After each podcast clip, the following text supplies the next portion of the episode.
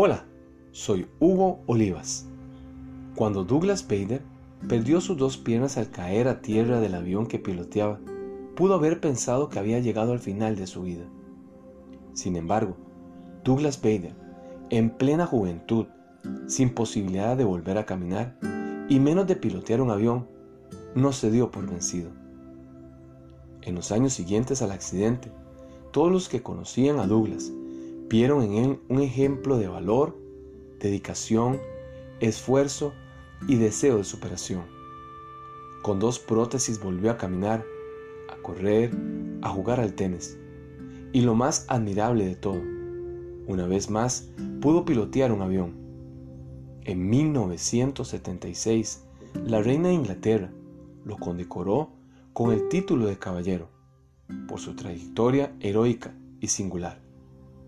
Como dato curioso, la historia cuenta que es el único hombre que ha sido nombrado caballero que no ha tenido que hacer genuflexión ante la reina.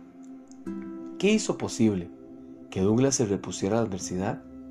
¿De dónde provino su fortaleza? Hay dos condiciones que pueden hacer la diferencia. El primero le llamamos en psicología herramientas de afrontamiento. Las herramientas de afrontamiento son esquemas mentales e intencionales de respuesta, ya sean cognitivas, emocionales o conductuales.